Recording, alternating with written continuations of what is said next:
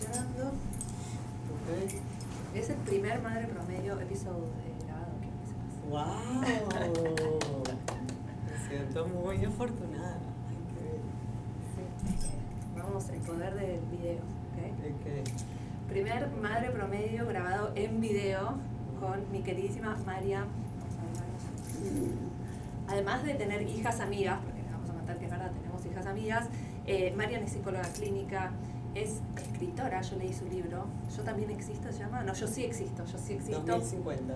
Es espectacular, o sea, vayan a Amazon a comprarlo porque de verdad que está muy bueno, no les voy a adelantar nada, porque uy, lo tienen que leer, se me cayó el aro. Yo te voy a buscar. Em, Ah. Y es la fundadora de Within Me, que quiero que cuentes vos qué es Within Me. Bueno, les cuento un poquito. Yo termino aquí en Within Me eh, después de mucho, mucho aprendizaje con una empresa que se llama Digital Sake, que la construí justo, ah, empezó antes de la pandemia y fue súper importante en el proceso de la pandemia, que era vamos a ayudar a los niños, a los padres a criar niños en el mundo digital. Y la verdad es que fue mucho el aprendizaje porque estaba mu- muy enfocada en poner límites, en ayudar a los padres con el tema de la tecnología y después de dar conferencias en ocho países diferentes por Zoom, porque no es como que wow, viajé, no todo por Zoom, Por Zoom. tipo, wow, ocho países. Tipo, em, yo hacía un survey, una- un cuestionario y le preguntaba a los padres si ponían control parental. La- el 50% decía que no.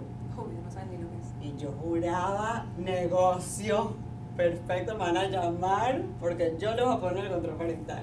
Nadie llamó. Claro, me fui dando cuenta que al final eh, la manera de ayudar a los niños a crecer en un mundo digital, y el libro tiene que ver con esto, una historia de una mujer de 42 años eh, después de ser afectada por esta crianza, que al final somos los padres, que tenemos que realmente entregarnos, ayudarnos a nosotros mismos para llegar a la autenticidad y a la regulación emocional, que para mí es lo que va a rescatar a estos niños de crecer en el mundo digital. Entonces nosotros somos los que tenemos que mostrar ese ejemplo de cómo lograr ciertos aspectos que necesitamos aprender para vivir en paz, calma y, y nutrirnos del mundo digital.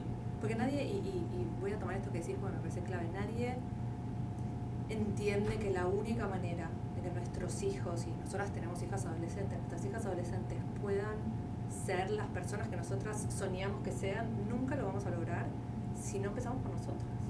Como decir, bueno, yo siento que mucha gente dice como, yo no pude hacer todo esto, pero lo voy a poner en mis hijos, ¿entendés? Exacto. Pero si vos no trabajaste en vos, ¿cómo ellos van a tener las herramientas para poder hacerlo? Y encima, peor, una generación que está criada de manera, o sea, con, con artefactos digitales y todo lo que eso trae, ¿no? Me encanta lo que dice, me recuerda a Almodóvar, Almodóvar se llama el, el director de cine. Almodóvar. Ah, ok, Almodóvar. Él tiene en Todo sobre mi madre, la película Sí. termina con un personaje trans, transexual que dice, que, que, que, que dice, una mujer es más auténtica cuando es lo que ha soñado de sí misma. ¿no? Total.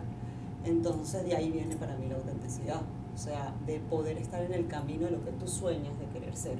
Entonces cuando tú le, le pides a tu hija que vaya por ese camino, sin tú haber ido por ese camino, al final tu hija no sabe cuál es el camino. No, total. No se lo estás mostrando tú.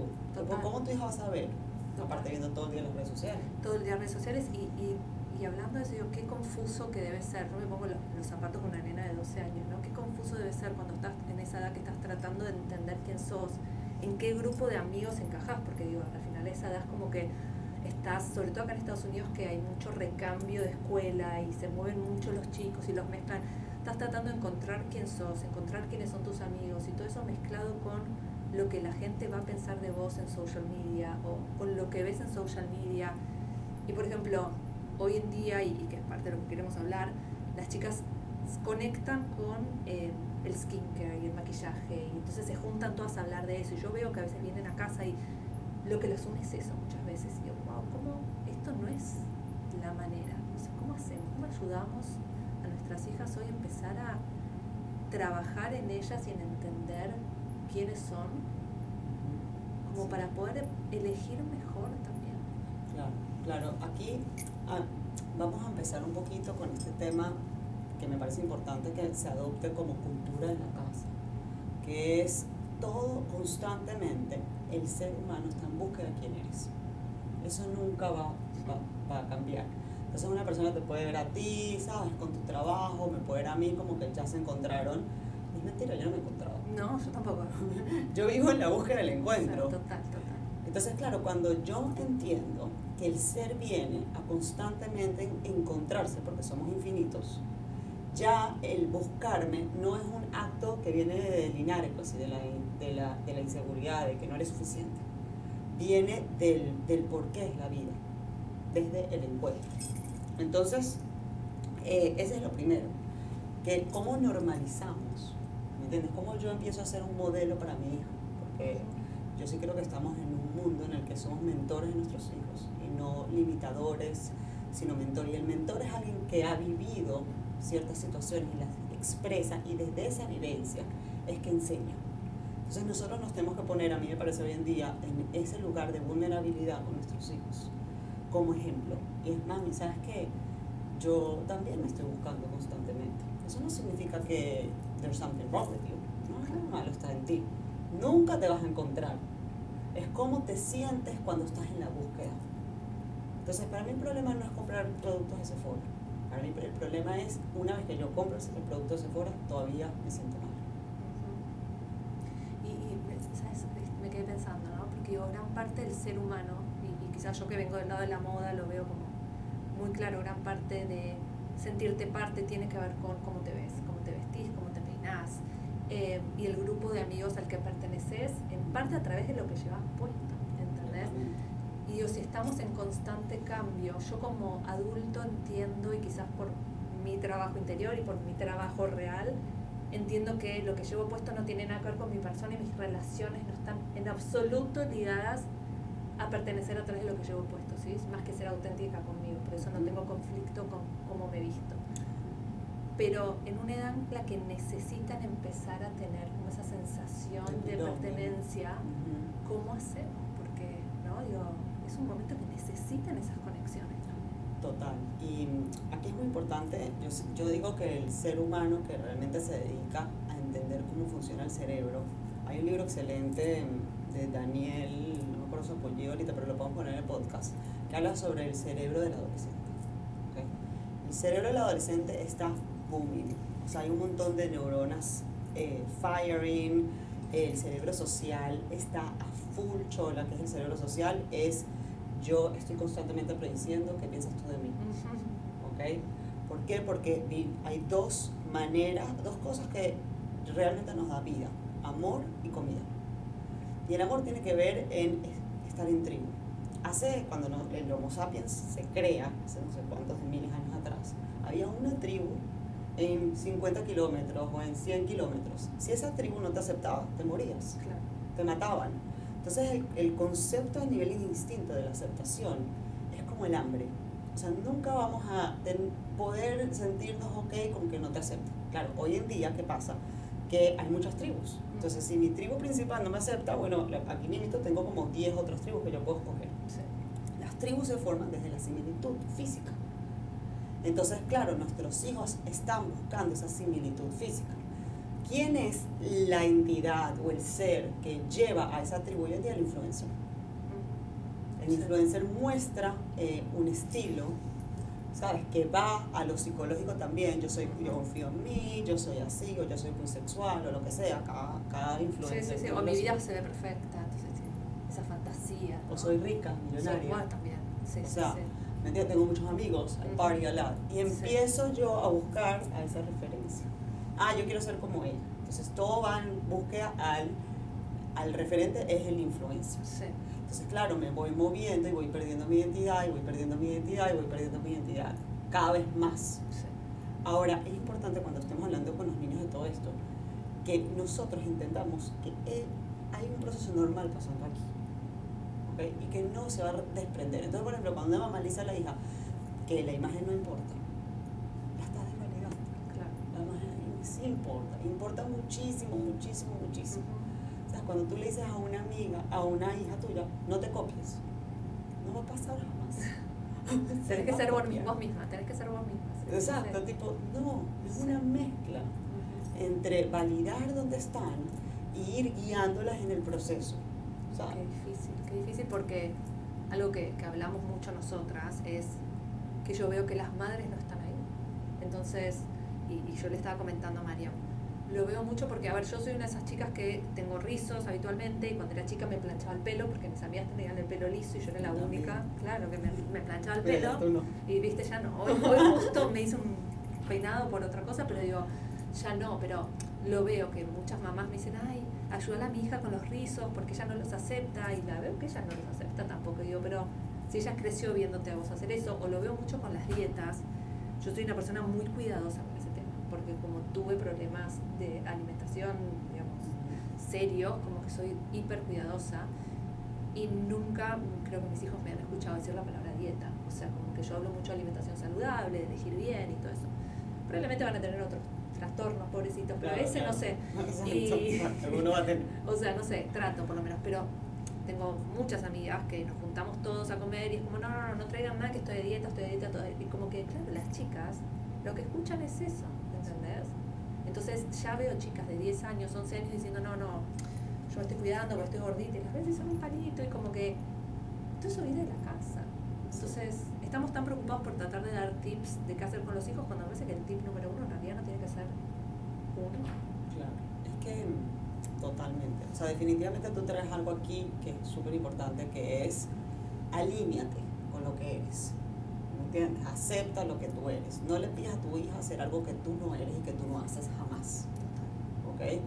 Y, por ejemplo, hablando yo por ejemplo de mí, que la gente me ve, que soy fit, ¿me entiendes? Este, que me cuido un montón por dos lados, también hago cosas que no me cuido. O sea, este, y claro, mis hijas tienen una madre que, que pareciera que, ¿sabes? Físicamente se cuida demasiado. Y, mm, y claro, es un problema, también es un problema, o sea, para ellas, porque mm, hay un estándar en mi casa Claro, al final, claro. Sí, que lo ven, no que vos se los digas. que lo ven, ¿no? Sí. Em, y entonces, claro, juegan todas estas variables, ¿sabes? Y por lo menos yo, que, que estoy consciente de eso, por lo menos mis primeras dos hijas son flacas y la segunda ver qué pasa, ¿sabes? No tienen ese tema en la alimentación porque también hay un tema de genes al Obvio. final. Em, yo, la, la verdad es que trato fuertemente de que ellas encuentren cuál va a ser su proceso. O sea, ninguna de mis hijas es deportista, de verdad, al 100%. No les gusta tanto el deporte, una está empezando más, pero es como que aceptar que mi vía necesariamente no es la correcta. ¿Sabes? No, aunque me haya funcionado a mí, aunque yo me sienta feliz con mi proceso y mi vida y la manera como yo llevo mi salud física y mental, es entender que capaz la de mis hijas no va a ser así. Entonces es como, de alguna manera, por ejemplo, yo sí me siento que soy una persona sabia, pero eso no significa que tenga la razón. Yo, soy, yo tengo una sabiduría para mi ser, yo, necesariamente, yo no necesariamente tengo una sabiduría para mis hijas, porque la sabiduría para mí es el encuentro entre tu conciencia y el conocimiento. Yo les pongo el conocimiento a mis hijas y ellas con su conciencia, con aquello que van a vivir, van a encontrar su propia sabiduría. Entonces eso es tan importante porque también hay tantas madres que se sienten perfectas. O están con el dedo, ¿no? O Sí. sea, no hagas esto, si hace esto. Mucho prejuicio también, que creo que quizás probablemente es algo que yo aprendí en últimos años, que Alegra se puso más grande y es no estar juzgando, ¿no? Exacto. Primero porque juzgar te hace completamente infeliz. O sea, Porque si- es controlar. querer te hace controlar. feliz. Sí, sí, no, y aparte estar criticando lo que hace el otro solo te destruye más, como que a mí, no sé, siento que, no sé cómo será en Venezuela, pero en Argentina como que siempre hubo algo muy del chisme y de, perdón, Sí, se me fue en esto, siempre hubo algo en Argentina del chisme y de la crítica al otro y de sé qué, que me parece muy destructivo y que gracias a Dios está cambiando y creo que estamos tomando conciencia de esos. Entonces, yo he hecho comentarios cuando Alegra era chiquita, ¿entendés? Criticando, ah, no, bueno, pero mira lo que hizo tal, bueno, que es su mamá, y yo digo, ¿por qué le estoy diciendo eso? ¿Qué tarada? O sea, digo, es como que claro, y, y, y creo que hay algo ahí que está cambiando, ¿entendés? En la manera en que criamos a las chicas, en la manera, y chicos, ¿no? Si tienen hijos varones, ¿no? En donde aprendí que cuando le hablo a ella no tengo que emitir un juicio de valor. Sí, sí. Y es muy difícil. No, claro, pero, pero te puedo decir una cosa. Sí, es difícil, y a mí también me pasa, Pero recuérdense que siempre uno puede ir para atrás, y eso es lo que hay que explicarle a las niñas. Yo actúo y de mi actuación aprendo. Entonces yo puedo jugar y después decir, ¿sabes qué? Perdón, de verdad que no entiendo para qué lo dije ese igual. O tú puedes emitir una opinión a veces, una observación, que realmente no viene del juicio, porque tú también te lo haces a ti mismo. ¿Me, entiendes? Y no viene del juicio, viene de, de, de, de del, para el crecimiento, porque el tema es para qué. O sea, que porque una conducta pueden ser millones de cosas, ¿ok? Pero es el para qué.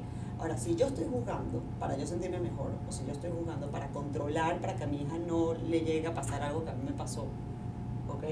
Entonces ahí sí es juicio. Pero si yo estoy juzgando para reflexionar y para generar empatía y para generar más ese camino, por el, o sea, ¿me entiendes? Desde la reflexión, una observación, yo creo que es distinto.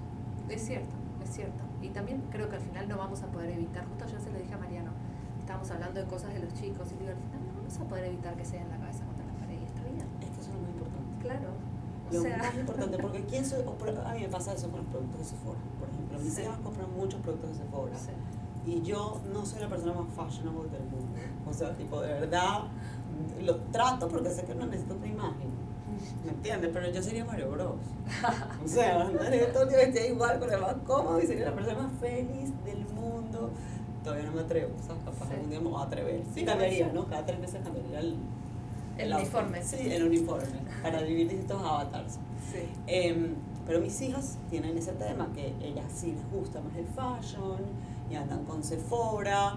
Y de verdad, yo no sé tiene razón, ellas o yo. Sí temas para qué lo hacen, como a mí que me encanta el skincare y soy fan del maquillaje y todo, algo que les decía alegra mucho era, no necesitas todo esto, o sea, eh, yo no tengo problemas si a vos te gusta, pero quiero que hables con alguien que te asesore, porque vos estás confiando en chiquitas de 11 años, dando, diciendo qué tenés que hacer cuando, o sea, te vas a brotar todo, como que tuve una charla con ella, la llevé una dermatóloga y le dije, ayúdame, porque ella se quiere meter todo esto en la cara y yo sé que no es para ella, no es para su edad, más allá del gasto ridículo, más allá de lo... O sea, quiero, dije, quiero que te cuides la piel, estoy de acuerdo, me parece buenísimo, te quieras cuidar la piel, por el motivo que sea, te quieres poner sunscreen, protector solar, buenísimo.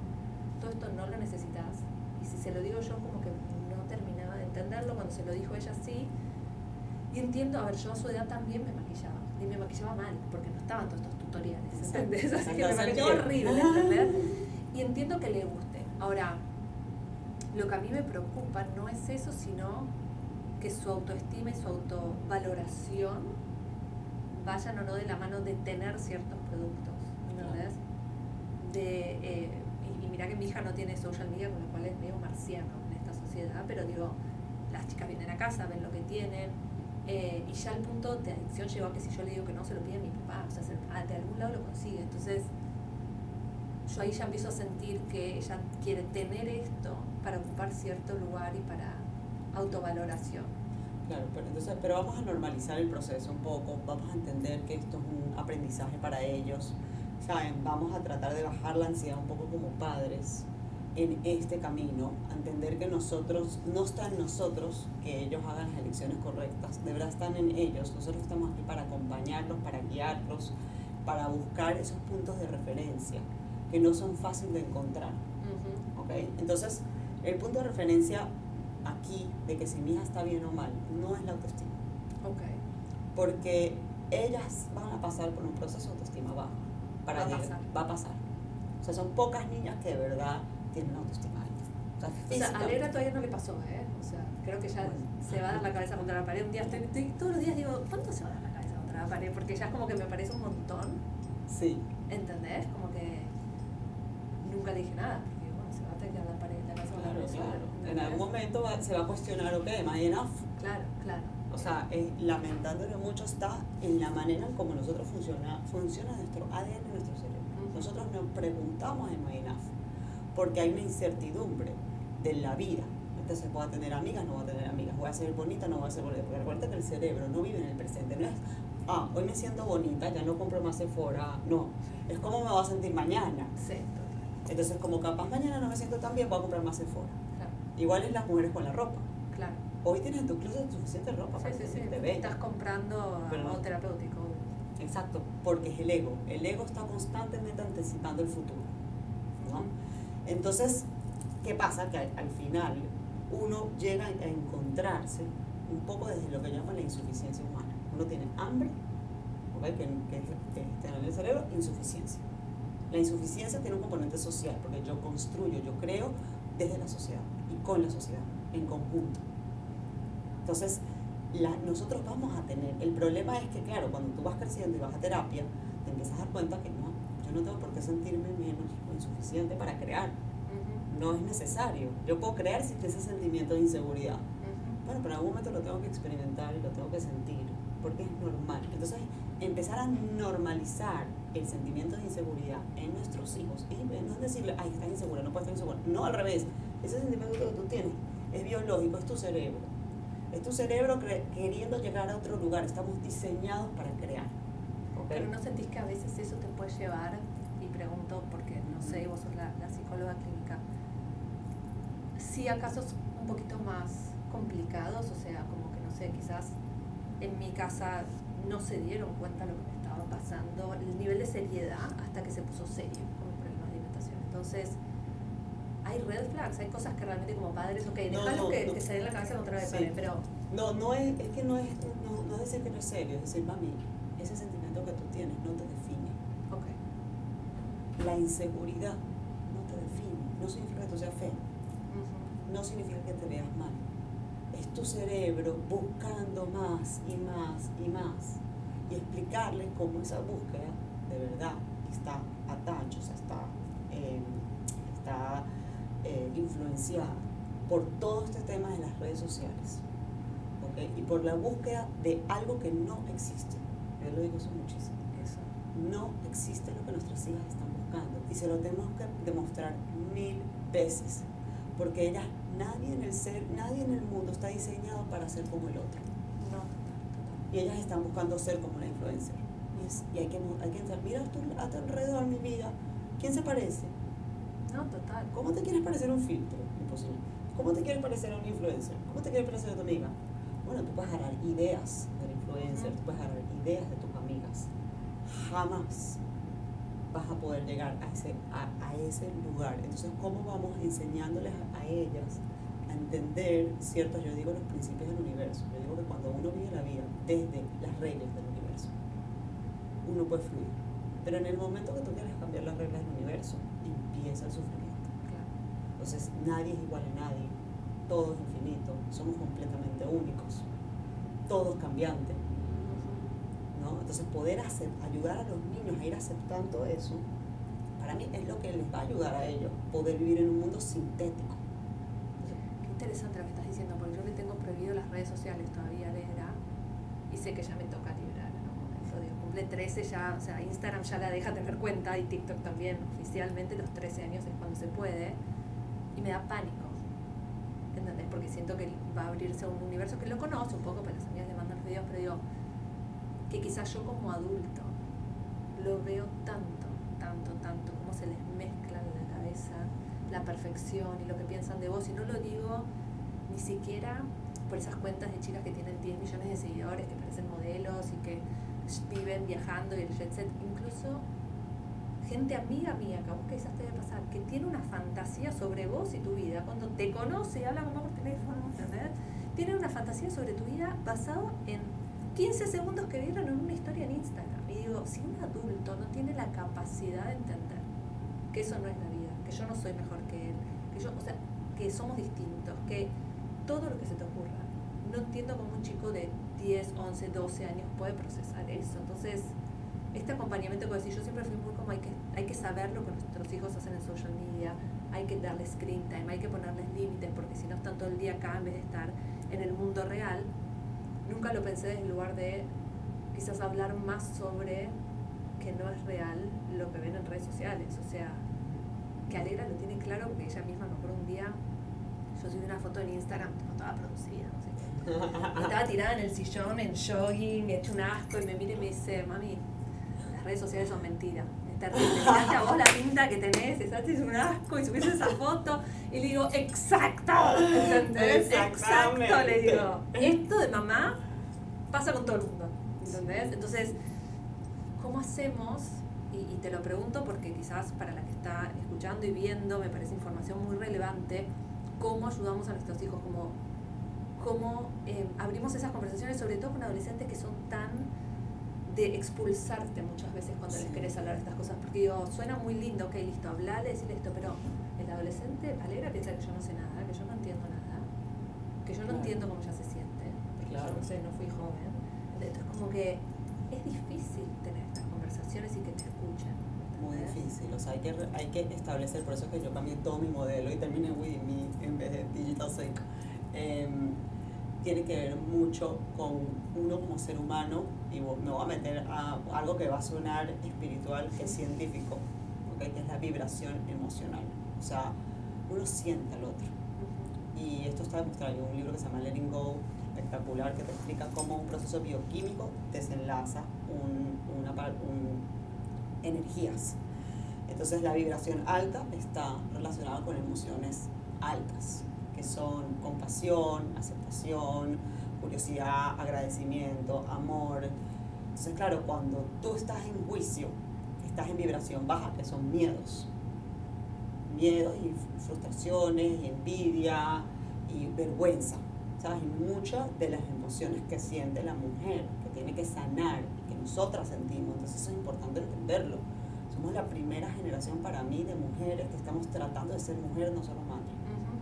Y eso viene con una carga de vergüenza muy grande.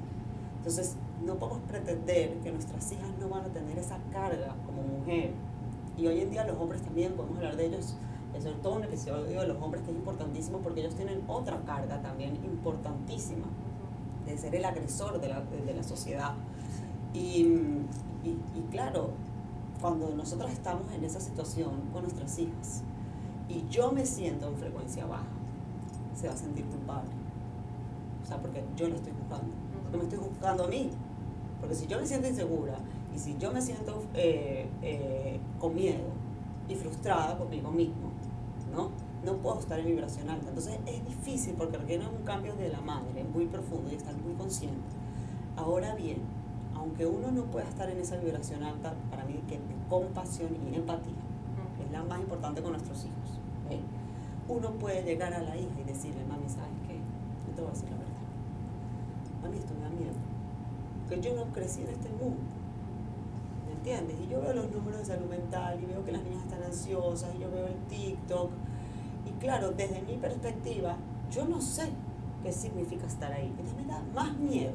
Tú estás ahí, lo estás viviendo, tú no tienes tanto miedo. Entonces, claro, empieza a haber una conversación en que tú te abres como mamá de cómo te sientes. En vez de empezar con el sermón como estrategia para regular tu miedo, o empezar con el juicio como estrategia para regular tu miedo. Empiezas así. Entonces, yo, déjame decirte lo que yo pienso desde mi miedo. Claro. Entonces ya, entonces dicen, mira, desde mi miedo yo creo esto, esto y esto. Cuéntame tú, ¿qué opinas de lo que yo te estoy diciendo? Mami, a mí no me parece por tal y tal y tal cosa. Entonces ya empieza una reflexión que lo tengan en la cabeza dando vueltas. Claro. Es verdad lo que decís, porque lo mío es 100% del miedo y, y, por cosas que vengo leyendo.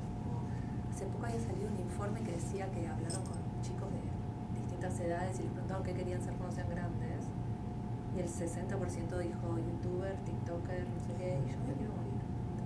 O sea, como que me parece terrible. Y cuando, y me pasó hace poquito que tenía a la Alegre y a sus amigas en el auto, no estaba bien. Y y estaban hablando de una chica que, que, todas conocen, que tiene una cuenta en TikTok, que le va bien, que le regalan cosas y qué sé yo, chica de 14 años. Y todas dicen, yo quiero ser como ella, yo quiero ser como que las, es aspiracional, porque a ella le regalan maquillajes y porque ella la gente le deja comentarios y le dicen cosas lindas y no sé qué, y todas muertas de amor por esta cuenta que yo me entré a mirar y casi me da un infarto. Y digo, yo no puedo creer, no sé, como que yo siento que que el aspiracional sea ese, eso me preocupa. Entonces sí es mi miedo, obviamente. Sí, sí, es tu miedo y, y tú lo ves porque metida, entonces es perfectamente a la influencer que le va bien, a la que le va mal, cómo la influencer sufre, cómo no es una vida fácil. Pero también nos tenemos que acordar, ¿sabes? Que en todo este proceso, una adolescente de esa edad, 13, 14 años, todavía está en juego. Mucho. O sea, aquí se está dando todo un juego. ¿Ok? desde el niño. Vamos a jugar a que la piel esté bonita, ¿me entiendes? Vamos a jugar al bailecito, o sea, hay, hay una inocencia también Ujú. En este proceso, ¿sabes? Entonces, a veces hay que dejarlos hablar. ¿Me entiendes? Y no tomártelo tanto en serio, decirle, ay, bueno, mami, bueno, eso puede ser una... po- Porque, ¿qué pasa? Si uno llega y dice, "Mm, ni de broma que tú no puedes hacer eso, ¿cómo vas a hacer una influencia? ¿Sabes cuántas influencias hay? ¿Y sabes lo difícil que es? Y eso es mentira, que ellos viven así, ¿sabes? ¿Me entiendes? Aparte no va a haber médicos, no va a haber nada. O sea, No ¿quién nos va a curar? Los influencers nos van a curar. Ah, Los O sea, robots. digo, Todos claro, van a ser influencers, los robots juro. van a cuidar. van a Pero cuidar. es que como sociedad, o sea, no sé, quizás yo seré un poquito sorry, pero como sociedad. O sea, es verdad. Sí, pero también hay otros cambios pasando, ¿verdad? A nivel de AI. Sí, yo sé, yo sé, yo sé. Eh, es muy interesante los cambios que se van a dar, pero más que todo, es, ellos tienen que reflexionar. Decirle, ay, qué interesante. O sea, que a ti te parece que. Vamos a hablar de los pros y contras del influencer. Vamos a hablar de los pros y los contras de mi carrera como, como psicóloga, la de papi. Entonces empezamos a hablar, porque ese, ese es un proceso que se llama cognitive appraisal. Perdón, lo estoy en inglés, o sea, se me cuesta el español. No ¿ok? pasa nada, le ponemos subtítulos. a. Exacto, o sea, que es mido los pros y contras, así es como uno toma una decisión. Yo mido pros y contras de, una, de algo, Ujú. ¿ok? Entonces, ¿qué hago yo como madre? No le puedes decir a tu hijo qué hacer. O sea, a nadie me puede decir a mí qué hacer, Ujú. a tu hijo tampoco, porque va a ser diferente a ti. Agarramos y le presentamos los pros y los contras de toda situación. A ver, ¿qué opinas? Empieza una conversación. Muchas madres me dicen, no tengo nada que ver con mis hijos, porque tú le dices a tus hijos qué hacer. Claro. No le preguntas. Deja de decirle a tus hijos qué hacer. Empieza a preguntar, empieza a hablar de ti. Ujú. Total. ¿Qué opine? ¿Por qué te a opinar tú? ¿Por qué tu opinión es más importante que la de tu razón. Sí, sí, sí, porque das, das lecture, como se dice, como que das clase. Sí. Y yo doy full clase. Sí. Y mis hijas empiezan, ay, otra vez con el... ¿Sabes que me callo? Ellas tienen razón. Sí, Bueno, ok, mami, entonces, ¿qué quieres hablar? ¿De verdad? sí. No me pongo brava. Tú nada más caras acá. No, bueno, pero es difícil. A ver, yo creo que es difícil porque, más allá de lo que le está pasando a las chicas, a mí me está pasando ahora, Calera tiene 12, vos tenés una hija un poco más grande que yo, entonces lo viviste antes. Y que está diferente. y que, claro, encima tiene otra personalidad. Y No, pero la, la el mundo. tecnología Ah, está ok, diferente. ok, ok. Me pasa que me está poniendo la barrera, finalmente. ¿Entendés? Me está frenando, yo no soy lo más cool del universo para ella, yo, o sea, está el choque, todo es como un choque. Claro. Todo es un Pero choque. eso queremos. Yo estoy, o sea. Pero tú quieres eso, mamá linda, tú quieres. Recuérdate que aquí hay un tema biológico. o sea, el punto de referencia deja de ser mamá y papá y empieza a ser los amigos. Ujú. ¿Por qué? Porque se están formando para ser adultos. Están formando para buscar pareja, están formando para crear su tribu. Ellos van a ser el futuro. Sí. Tú quieres eso. Entonces tenemos que hasta dejarlo ser desde ese lugar. Yo sé que uno quiere saber todo y yo, yo entiendo, te lo juro. Y, pero por el otro lado, no se puede presionar. No. Entonces, puntos de referencia. Vamos a buscar los puntos de referencia cuando me tengo que preocupar. Claro, exacto. ¿Ok? Porque de verdad que a veces los padres a veces no están en el presente. No, y también siento que en un momento renuncias. O sea, yo escucho a mucha gente que dice, yo ya ni trato porque no sé qué. Yo, yo no puedo renunciar No, no se renuncia jamás. No puedo renunciar. Voy a seguir tocándote la puerta, Jamás. ¿entendés? Y te voy a decir también por qué. Hay algo que yo hablo mucho con, con padres, con pacientes, padres, que es la rebeldía es un acto desde la inseguridad. ¿Qué significa eso? Que el adolescente te está mostrando su peor versión para que lo ames así. Déjame mostrarte lo peor de mí. A ver si me amas. Ah, a mí me están poniendo a prueba, chicos. No sé. Pero vamos a hablar con esto varias cosas. Hay cosas que no se pueden aceptar para mí. O sea, se- ¿me entiendes? La Sí. falta de respeto. Sí. no se puede, no pasan una, una falta de respeto. Y no, se, y no tiene que decirse desde la falta de respeto. Muy sencillo, a mí tú no me ames así. Te vas a tu cuarto, reflexionas y vuelves. Y sigue gritando. No. Porque cuando es más fácil gritarle a un niño de 8 años que a un adolescente. A los adolescentes ya no se le puede gritar tanto. Sí, no, bueno, yo justo no soy de editar, pero sí soy como de. O sea, no, no soporto me falta el respeto, entonces me doy media vuelta y me voy. O sea, no, no conecto. Si me está faltando el respeto, yo no hablo con vos. Claro, pero porque tú no faltas el respeto. Pero los padres que faltan el respeto Claro. Se enganchan Sí. con los niños que faltan el respeto. Sí, ¿Entiendes? sí, sí, entras en una puja que no lleva a ningún lado. Claro, porque tú vives tu vida así, desde la falta de respeto con tu pareja, o con tu mamá, o con tu papá. Entonces se repite el patrón, Sí. ¿me ¿Ves? Porque lo aceptas, porque de alguna manera no has puesto ese límite en el que no quiero relaciones tóxicas en mi vida. O sea, no engancharse, o sea, no te pueden faltar respeto y si siguen gritando, no se continúa esa conversación. No se continúa. Y te vas para un lado. Si me sigue faltando respeto, perdón, pero no vas a tener ciertos privilegios. Pero no, o sea, yo, este tema del castigo para mí, yo lo pongo desde la independencia y, y, y, y, los privilegios. Tú tienes tantos, todos estos privilegios de que eres un ser humano de 16 años. Tienes 16 años y tienes privilegios de 18 años. Sí, sí, sí. Te tienes que portar acorde. No hay manera. Ah, tengo, me pongo, a- me porto acorde a los privilegios, pero no acorde a otras cosas. Y ahí es donde creamos las congruencias de, la, de, los, de los refuerzos y los castigos. Entonces no es un castigo. No, no termina siendo un castigo. Sí, Al sí, sí. final es como, es un estilo de vida. Sí, sí, es, yo le llamo a veces acuerdos, como nosotros tenemos acuerdos. Vos tenés, vos podés hacer esto, podés irte a dormir a lo de tu amiga, podés, o sea, estas son cosas que vos podés hacer. Siempre y cuando no me faltes el respeto, te vaya bien en la escuela, o sea, etcétera. Cuando dejas de cumplir con este acuerdo y dejas de hacer el pasó que dejó de hacer el homework porque decidió que era inteligente y que no necesitaba hacerlo, y la maestra me contó, le dije, vos rompiste nuestro acuerdo. Nosotros acordamos que vos tenías este privilegio por esto, ¿entendés? y es más fácil que te voy a castigar, te saco el teléfono, porque al final me di cuenta que le sacaba el teléfono y no servía para nada. Ella seguía loca, yo seguía loca. Sí, O sí, sea- y uno se siente culpable y tampoco quieres vivir desde ese lugar. No, total, total, total, sí. Completamente. Ok, entonces no hace falta el respeto. No se va a dar respeto. Eh, si tu hijo académicamente está bien y de repente, de repente empieza a bajar, eso es una variable en la que me tengo que preocupar. Ok. ¿ok? Si tu hijo está mucho de mal humor, si hay cambios alimenticios importantes, Ujú. o deja de comer o no está comiendo tanto, si se encierra muchísimo en el cuarto, eso también. Entonces, eh, cambios de grupos de amigos, honestamente creo que pasa mucho. Sí. No creo, es la más, o sea, si tú ves que se adaptó, todo bien, el niño necesita tres meses para adaptarse a algo distinto en la vida. Em, esos son como que los puntos que digo, sabes que ahí ya preocúpate, busca un profesional de salud mental, eh, ¿sabes? piensa un poquito, em, métele cabeza de verdad al proceso. Eh, si tienes una persona que está muy cerrada, ¿sabes? Que un, un niño que no te habla nada, nada, nada, también busca tu ayuda a cómo empezar a hablarle a tu adolescente. Total. ¿Sabes qué está pasando en ti? Que esa persona, que ese adolescente está sintiendo las vibraciones bajas, vamos a ponerlo así, en ti. Y sé honesto contigo mismo y dite, ¿sabes qué es? Sí, sí estoy vibrando desde ese lugar, sí tengo problemas de, ¿sabes? Bueno, no los voy a dar problemas porque son normales, sí tengo sentimientos. ¿no? Eh, o de envidia, o de, de Sí. vergüenza, o de miedos, de inseguridad, de rabia, que de alguna manera están en la relación no le pertenece a esa relación, porque estoy utilizando a mi hijo como un reflejo Ujú. de aquello que yo no estoy contenta conmigo mismo.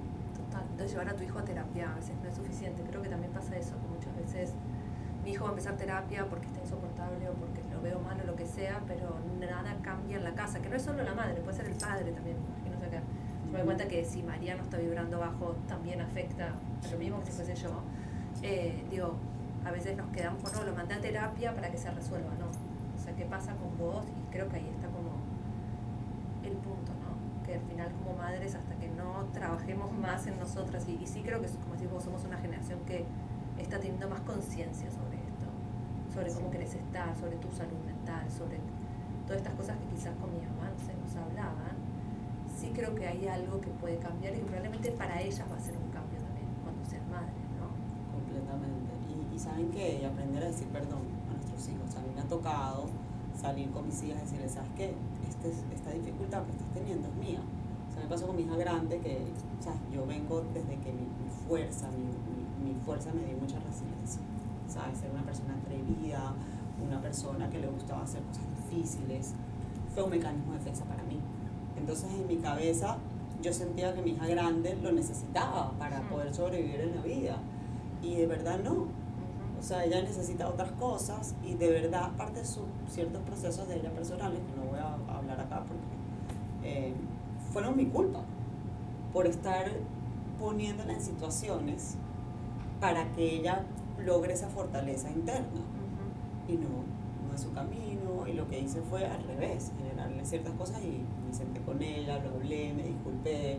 O sea, ahorita con Alexandra, para que con, la otra también me empecé a dar cuenta cómo dificultades mías de ser demasiado tolerante con la gente, eh, no le estaba ayudando a ella y le estaba generando una frustración en ciertas relaciones con otros que venían de yo no querer aceptar cosas que ella tenía razón y yo no tenía razón, ¿no? Y poder conversar, decir, ¿sabes qué, mami? Yo soy, yo, yo soy tu pared, pero sabes que esta pared a veces no es tan fuerte. Total, total, total. Poder conectar con eso, con lo que nos pasa, con aceptar que también somos vulnerables y que los chicos también nos pueden ver así, está bien, ¿no? Y, más que bien. Está espectacular. Y si no, se vienen a With Me, ¿no? O sea, no, de verdad, tienen que venir a With Me, pero la verdad es que me encanta tener esta charla porque tenemos muchas ganas de, poder ayudar también a las adolescentes y a sus madres. O sea, creo que hay algo que, hay un cambio que siento que está ahí, que la gente lo quiere, pero que es difícil a veces encontrar la manera de atravesarlo, ¿no? Claro, porque creo que la base de todo esto es la capacidad de conversar desde la vulnerabilidad, ¿no? Entonces, si yo no soy capaz de conversar desde la vulnerabilidad con mi amiga, con mi esposo, que eso te lo enseña la terapia. Cuando tú vas a terapia, aprendes, porque ya estás hablando de tu vulnerabilidad con un extraño que al final se convierte en alguien hermoso para ti. Y luego empiezas a entender cómo se habla desde ese lugar, porque nadie nos lo enseñó.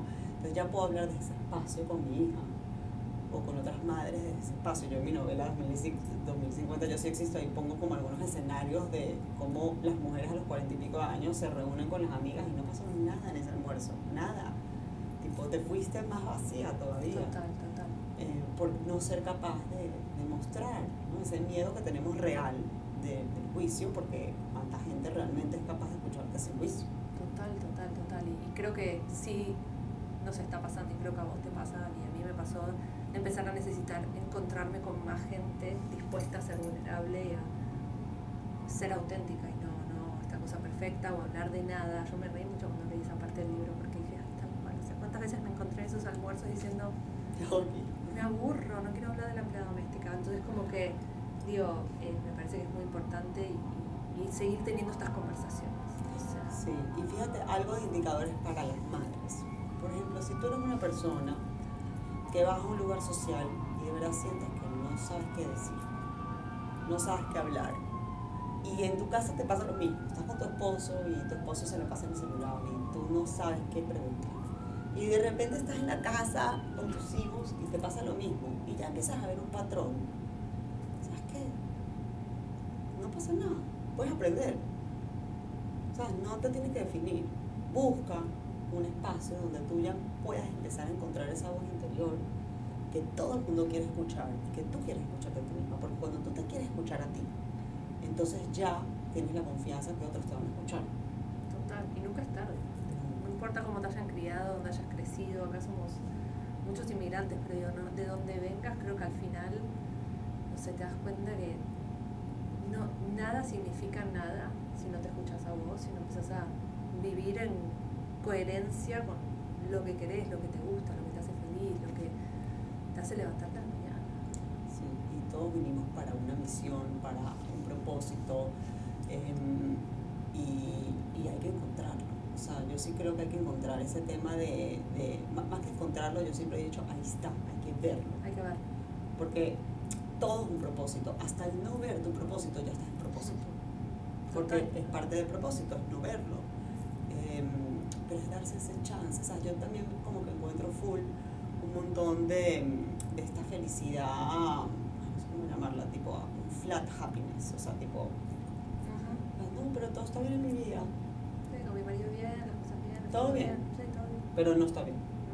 O sea, tipo, ¿no? Y entonces para mí viene un poco con esta noción de, no entender, otra vez vamos a las reglas del universo, todo es expansivo la felicidad la puedes sentir cada vez más expansiva. No te limitas, porque es como que todo está bien. Mentira, no existe. Todo puede estar mejor. Total, total. Y, te mereces que sea así. O sea, todos se lo merecen. Nadie, no sé, creo que a veces dicen, no, bueno, que esta etapa es difícil por los chicos y esta etapa siempre. Claro, entonces es una justificación. Claro. Entonces estoy buscando la validación todo el tiempo. Sí. Valídame que de verdad mi hijo no me habla. Claro, exacto. exacto. Valídame de que, no, ¿qué quieres tú? ¿Qué cual. quieres tú? ¿Sabes qué no? Yo quiero, de ahí arrancas. Total. Es muy interesante eso de la justificación y la validación. Yo estoy ahorita justo en un momento que yo veo en las redes demasiado, hay que validar, hay que validar. No, porque una pregunta, estás usando la validación para justificar, Claro. para no moverte, para no enfrentar esa vulnerabilidad, porque quieres que el otro te valide, porque siempre buscamos los attachments externos, los apegos externos. Entonces, sí, es un... Pero yo les voy a decir algo. Bueno, a mí me parece que es bellísimo entrar en proceso de encontrarte, de mejorarte, de aceptar la vulnerabilidad.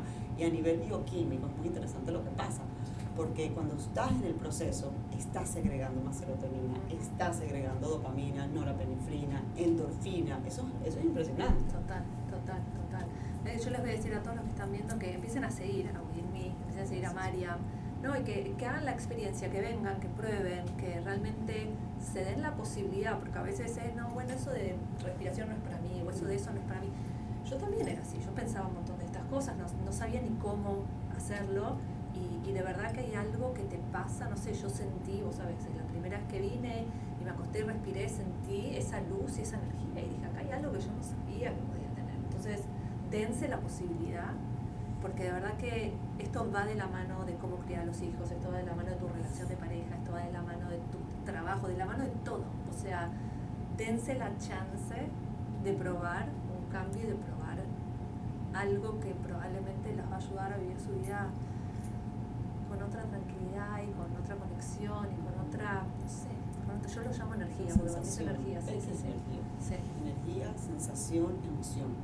La energía la siento, si- al sentir sensorialmente estoy, estoy en la emoción, ¿no? Que, y, y, y todo es así. Sí.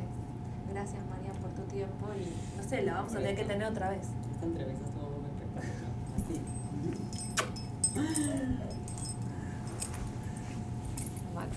嗯。